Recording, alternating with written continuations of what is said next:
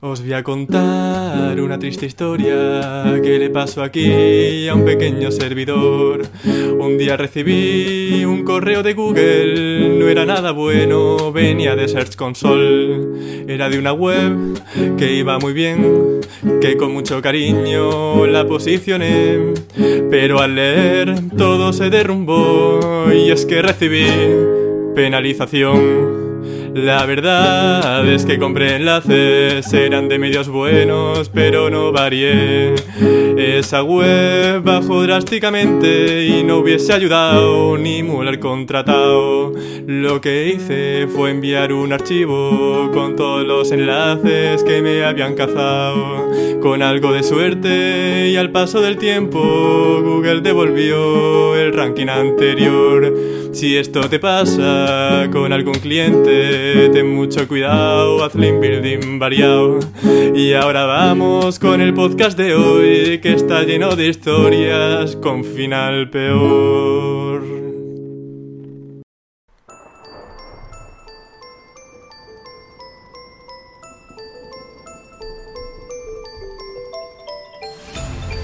Muy buenas a todos y bienvenidos una vez más, un lunes más, al podcast de Campamento Web.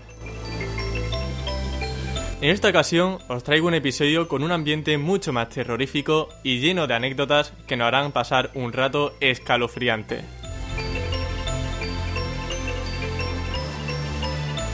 Vamos a hablar sobre cómo no hacer un micronicho para que toda tu inversión se vaya al garete qué no hacer con un cliente para perder toda la web por completo y otras cuantas historias que nos ayudarán como profesionales a no cometer estos errores en el futuro. Si quieres conocer mis cagadas, las cagadas de los oyentes y espectadores del campamento web, este episodio está hecho para ti.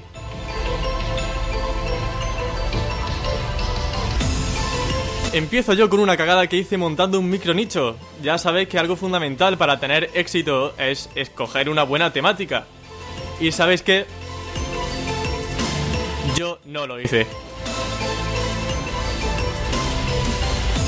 La web en cuestión era sobre amigos, que son unas figuras de Nintendo que puedes usar para desbloquear contenido extra en los videojuegos. Y claro, como yo era fan de Nintendo, presuponía que a todo el mundo le iba a gustar. Pero problema, ese micronicho tenía graves inconvenientes. El primer inconveniente era la competencia. Y es que cuando tú buscabas una palabra clave relacionada con amigos, hay mucho e-commerce, hay mucha tienda online y eso te está indicando que la gente no quiere un micronicho, no quiere buscar información, sino que quiere comprar. Y en ese caso, pues con un micronicho lo tenemos un poco complicado. Y de hecho, pues no había realmente casi ningún nicho como el mío en primeras posiciones. Y esa es una de las primeras cosas en las que nos tenemos que fijar antes de lanzarnos a los resultados de Google. Bueno, antes de lanzarnos a crear una página web sobre un tema donde hablemos sobre los mejores productos de una temática.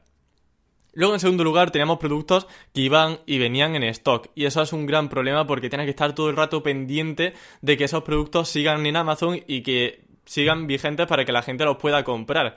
En este caso son productos cuyo, cuya disponibilidad se acaba en un momento porque son productos muy demandados al comienzo, luego no o sea, desaparecen de repente de la tienda online, luego vuelven a aparecer y eso es un caos porque hace que en lugar de ingresos pasivos mm, se conviertan en ingresos fatídicos, porque tienes que estar todo el rato revisando una y otra vez que esos productos siguen ahí y que tu contenido realmente puede generar ventas, porque si un producto no está disponible, obviamente ahí Amazon no pinta nada.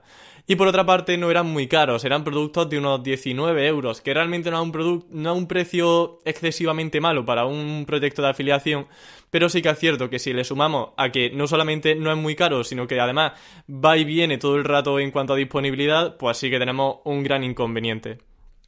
Total, que era un proyecto que la verdad que daba bastante pereza. Pero bueno, vamos a poner un poquito de mejor cara porque ahora viene la parte de los espectadores. Vamos a ver qué nos ha dejado, qué me han dejado los seguidores para que comente aquí en el podcast y vamos a comentar también un poco sus cagadas y qué podemos aprender de ellas. Yo tengo otra cagada también que os tengo que comentar con contenido traducido, pero vamos a esperarnos al menos hasta dentro de unos minutillos.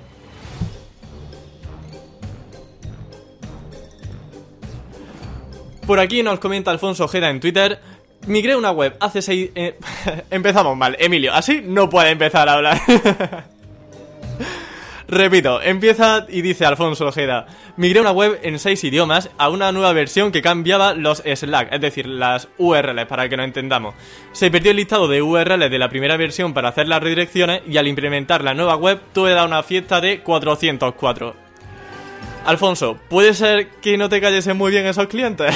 Lo digo porque, madre mía, el tema de las redirecciones es algo muy, muy importante.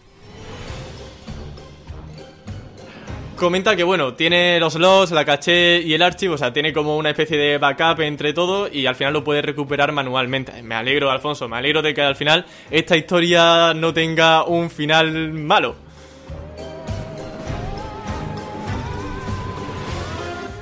Por aquí comenta Cristian Torres también en Twitter. En mi tienda PrestaShop, al cambiar un título, se cambió también, sin darme cuenta, la URL. Vaya por Dios. Y así estuvo algunas semanas. Creo que de casualidad lo descubrí con alguna de las tantas herramientas que de vez en cuando pruebo. Y Search Console no me dijo nada. Ah, Search Console. Pero bueno, Cristian, qué manía tenéis con las URLs, ¿no? A ver, está muy bien que lo digáis de verdad porque es un error muy grave y con testimonios como estos pues nos damos cuenta de que a veces es difícil estar en todas las situaciones donde pueden producirse problemas de redirecciones, donde se generan 404 donde no deberían generarse y al final cuando hacemos una migración hay que revisar muy muy bien dónde están esas 301 y dónde hay URLs que dan 404 o que a lo mejor no se han migrado y tienen mm, una URL antigua que no debería ser. ¿Cómo podemos solventar esto? Pues con herramientas como Screaming Frog podemos hacer ese tipo de auditoría de SEO on page y ver el status code, el código de respuesta de cada una de esas URLs. Así que si vais a hacer una migración, siempre monitorizar todas esas URLs dentro de una herramienta como Screaming. Y luego pues ya eso lo podéis pasar a Excel, a Sheets o a lo que queráis para hacerlo un poquito más complejo y automatizado. Pero bueno, para empezar, un buen crawleo de Screaming Frog y ya lo tenéis solucionado. Y bueno, si queréis continuamos ahora con mi anécdota, mi segunda anécdota, mi segunda cagada. Como comentaba, relacionado con el contenido traducido. Este auricular me va fatal y parece que me estoy escuchando doble, pero no pasa nada, yo seguiré fuerte. Resulta que yo tenía una web de iPhone, de hecho la hice con un amigo que se llama Miguel, llevo mucho sin saber de él. Miguel, si estás viendo este vídeo, háblame por favor, a ver qué tal te va todo. Y teníamos una web de iPhone en la que vendíamos, pues iPhone obviamente, y lo que teníamos era una landing page de comprar iPhone donde vendíamos y otra página, bueno, que era un blog. Y en ese blog pues teníamos contenido de actualidad sobre el iPhone 6, que era el iPhone que se estaba vendiendo en ese momento. Pero ¿sabéis qué sucedió? Pues bien, nosotros no teníamos muchas ganas de redactar por lo que se ve en ese tiempo, fue hace ya unos cuantos años. Y se nos ocurrió la excelente idea de copiar y pegar un contenido que había en una web portuguesa en nuestra web, traduciéndolo por Google Translate en, en nuestra web. Y así decimos, wow, contenido original buenísimo para el usuario, que apenas estamos copiando el contenido de otro. Y eso, pues, la verdad que fue muy bien. O sea, esa web posicionó muy bien, nos generó bastantes ventas y además fue una de mis primeras webs, aprendí muchísimo con ese sitio. Y la web iba tan bien que nosotros no, paramos, no parábamos de traducir ese contenido del español al, al bueno, del portugués al español, perdón. ¿Y qué sucedió un día? Ay, un día, ¿qué sucedió? Que vino Google Panda y dijo, chavales, hasta aquí la historia y nos penalizó. Y la web ahora mismo está cayendo en picado, obviamente no genera visitas y yo creo que en gran medida por ese contenido que nosotros copiamos, porque obviamente no debe ser muy bueno para Google ese copiar y pegar. Sea dentro de un sitio tuyo, de una red tuya, pues mira, lo puedo entender, porque con el hreflang nos quitamos de problemas. Pero si es contenido copiado de la competencia, es un poco feo lo primero y lo segundo, pues que te arriesga que Google te penalice. También te digo una cosa, em, el contenido duplicado, aunque tú lo copias de otros sitios, si tu sitio tiene más autoridad y Google entiende que tú eres la fuente más idónea, ¿no? Era la fuente oportuna porque tienes mucha más referencia en ese sector, vas a posicionar tú aunque tenga un contenido copiado literal de la competencia. Y eso lo he visto en muchas ocasiones. De hecho, tengo compañeros del sector de, la, de medios de comunicación que me comentan algún que otro problema que han tenido con eso. Es súper feo, plagian literalmente de otro sitio y posicionan mejor que la fuente original. Y digo, tío, de verdad Google, tanta inteligencia para esto. Así que, pero bueno, nos quitamos de historias tristes bueno, y vamos con más historias tristes, pero esta vez con un ambiente un poquito más alegre. Muy bien, pues continuamos, seguimos en Twitter, hay que ver por Twitter. Yo no me esperaba tanta repercusión, lo digo siempre que hago un pregunta y respuesta y todo esto, pero es que es verdad. Eh, siempre en los primeros momentos, pues como no responde nadie, porque no llega todavía al feed o yo qué sé, pues no veo respuesta y luego veo aluvión de participación y me llevo, pues eso, una gran alegría. Así que gracias a todos los que estáis participando en este especial Halloween. A lo que iba, dice Antonio de Dios. Daré una keyword posicionada en top 2 y decir, voy a editar un poco el contenido y cambiar la URL que no me gusta. Y después no entender por qué desapareció. Pero Antonio, chiquillo, si funciona no toques, ¿por qué toca? Ay, de todas formas, sobre esto os debo decir, yo no sé si os pasará también, eh, que a veces cuando mejora un contenido y dices, wow, esto lo va a petar porque he hecho 500 palabras más, he metido otras imágenes nuevas, he puesto enlace interno, luego de repente esa URL baja de posiciones y tú te quedas, bueno, pues para eso he tocado yo la URL. No sé si ha pasado también, no sé si soy yo un rarito y que esos casos que me pasan de forma puntual, pues bueno, son esos casos puntuales y que no se suelen no suelen pasar de forma generalizada. Pero si os ha pasado también, déjamelo en los comentarios, cuéntame tu caso, ¿qué te ha pasado? Vamos a hacer aquí de, terapia grupal y nos contamos las penas, que para eso estamos. Muy bien, pues continuamos por aquí. Vamos ahora con las preguntas que me. Bueno, los testimonios que me habéis dejado tan amablemente dentro de Instagram. No, esta canción estoy ya cansado. Vamos a poner una un poquito más tenebrosa. Y esta musiquita tenebrosa va a dar comienzo con el testimonio de Nuria Cámaras. Dice lanzar un nuevo proyecto en NoIndex. Que además en un principio podemos decir, wow, Nuria, la has cagado de gordo, esto no se debe hacer, pero no. Realmente no es tan cagada como pueda parecer.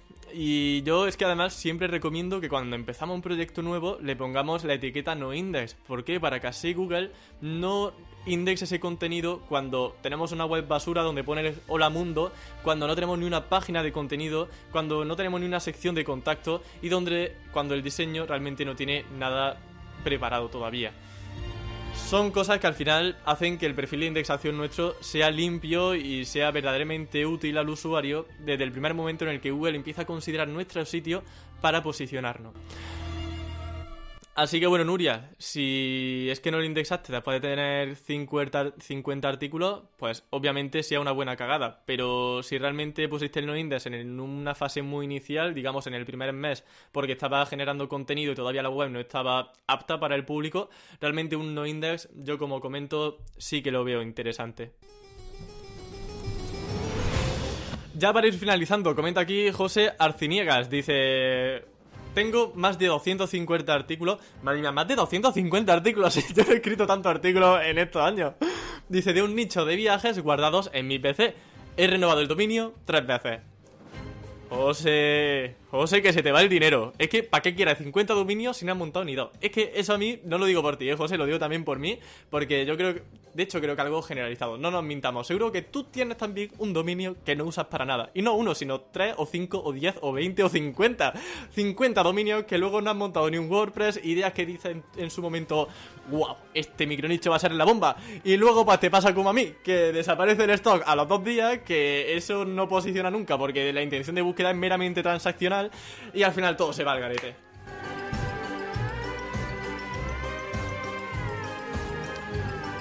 Y bueno, lo de renovar dominio, al final es que es lo que sucede. A mí también me ha pasado. Mm, renovar dominio diciendo, venga, este año le voy a dar caña a este dominio. Em, en 2019 a lo mejor no, no he tenido el tiempo suficiente para darle caña, no estaba motivado, pero en 2020, mm, vamos, 2020 va a ser la bomba y luego te llega el coronavirus. Muy bonito todo. No, la verdad que fatal. Bueno, ya no sé qué estoy diciendo. Estoy aquí alargando un poquillo el podcast por, alargar, porque realmente me lo estoy pasando bien y no sé ya qué contar. A ver, ¿qué os puedo decir yo de cagada SEO? Bueno, tengo una cagada muy grave. Lo que pasa es que ya la he contado en alguna ocasión. Ya creo que está a repetirse. Pero bueno, eh, yo tenía una web con un amigo que de hecho lo voy a traer en breve al podcast. Si es que no lo he traído ya, no sé cuándo subiré su entrevista. Pero es un muy buen amigo y nosotros teníamos un micronicho de drones que extraño, ¿no? Creo que drones puede ser quizá el micronicho más común de los que se han hecho jamás. O sea, creo que todo el mundo tiene una web de drones y todos tienen un micronicho de drones. Es un sector súper competido. Yo, de hecho, me he ido ya de, del proyecto ese. Bueno, no me, no me he ido, lo he dejado morir. Y os cuento el por qué. Esta historia realmente sí que da mucha pena. bueno, le da más pena a mi amigo que tenía el pobre la web conmigo que, que a cualquier otro. Bueno, resulta que teníamos un dominio muy felizmente funcionando, la web iba más o menos bien, a lo mejor en verano, pues, uy, en verano, en invierno, pues, bueno, una web que generaba 300 euros al mes aproximadamente. Decimos, bueno, pues mira, para lo que le dedicamos, la verdad que está súper bien. Y efectivamente estaba, mm, estaba muy bien realmente la web. ¿Y qué sucedió un día? Ah, iluso de mí. Estaba yo en la playa, tan tranquilamente. Había salido a cenar. Y a la vuelta veo un correo de Don Dominio. No, de Don Dominio no, de GoDaddy. En su momento sí, usaba GoDaddy, ya no, no usáis nunca GoDaddy. Es ya la peste. Pero, madre mía, a ver si me van ahora... Es broma, no es la peste, pero no me gusta ya. me gusta más Don Dominio.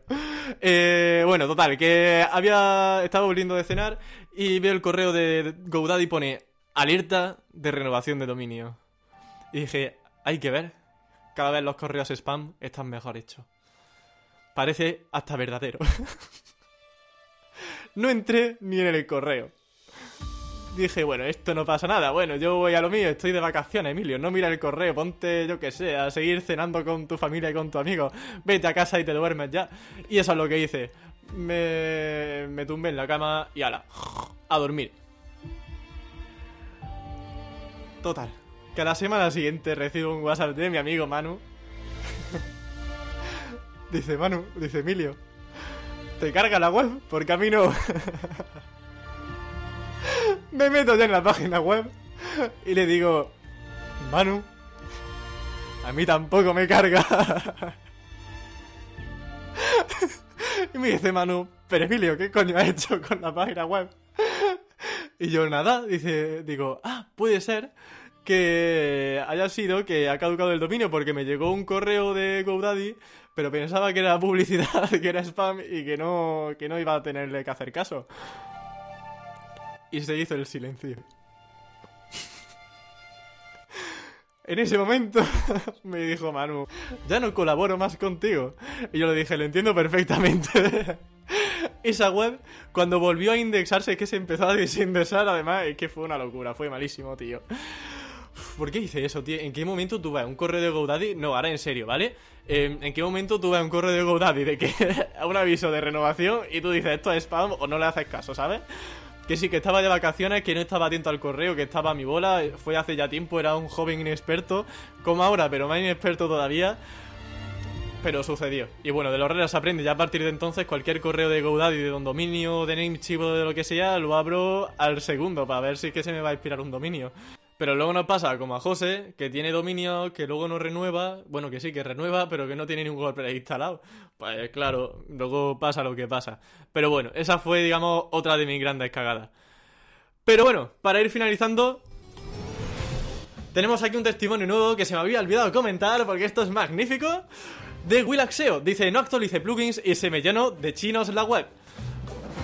Bueno, Willax, si te sirve de consejo, mi barrio también se está llenando de chinos y no pasa nada, convivimos muy bien.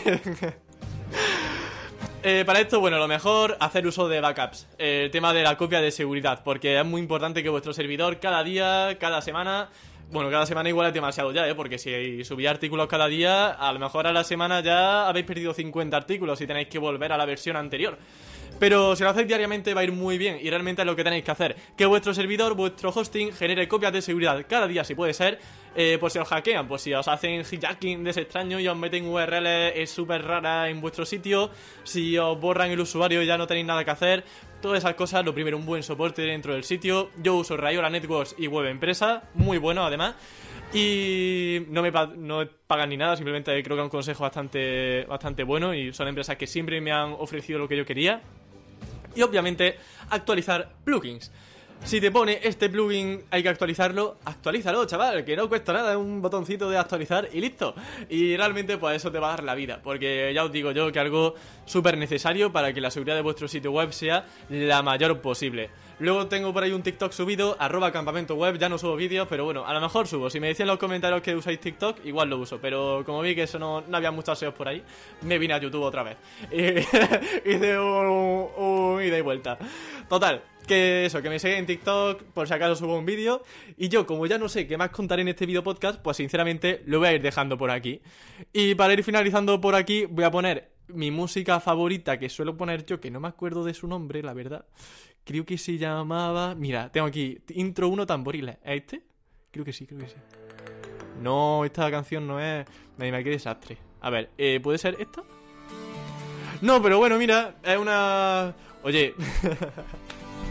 hace gracia despedir un especial Halloween con esta música. Emilio, no sé si me hace DJ. Qué mal. Pero bueno, es que hay que hay que acabar con buena cara. Que no estamos pasando los mejores momentos, que al final hay mucha tristeza y ya lo que nos faltaba era celebrar aquí el Día de los Muertos cuando estamos en mitad del coronavirus y aquí con caretas y con cosas feas. Yo esto lo estoy haciendo porque, bueno, algo curioso, algo especial, pero que sepáis que el Halloween me parece muy feo. Es que ya no sé por qué me enrollan todo. Mira, acaba aquí el podcast, ¿vale? Que muchísimas gracias por escucharme. Yo tengo que hacer estos video podcasts más seguidos porque ¿qué pasa? Que cuando me pongo a hablar con vosotros me empiezo a enrollar y tengo 40.000 cosas que contaros, empiezo, se me viene un montón de ideas a la cabeza y claro, al final explota mi cabeza porque tengo ahora mismo cuatro temas en mente y no puedo sacar los cuatro a la vez, entonces por eso empiezo a divagar. Y entonces pues creo que voy a subir más vídeos yo solo de forma constante, tengo también contenido SEO que creo que os puede interesar. Eh, he hecho experimentos que creo que son interesantes, como digo. Así que nos vamos a ver mucho más por este canal, nos vamos a ver cada semana al menos una vez. Y yo espero que al menos dos veces por semana. Quiero convertirme de verdad en un canal que se ha visitado ahora mismo en posicionamiento web. Me voy a esforzar mucho en hacer un contenido que merezca la pena, que os sea útil y que haga mejores profesionales. Por eso, entretenimiento y formación creo que es lo mejor también para este tipo de canales. Y por mi parte, pues me despido con esta musiquita que no es halloweenera, pero creo que es emotiva y que nos ayuda un poco a, a reconfrontarnos con el mundo y a acabar con una manera, de una manera un poquito más contenta y un poquito más feliz. Así que muchísimas gracias por estar ahí y nos vemos en el siguiente vídeo podcast. Adiós.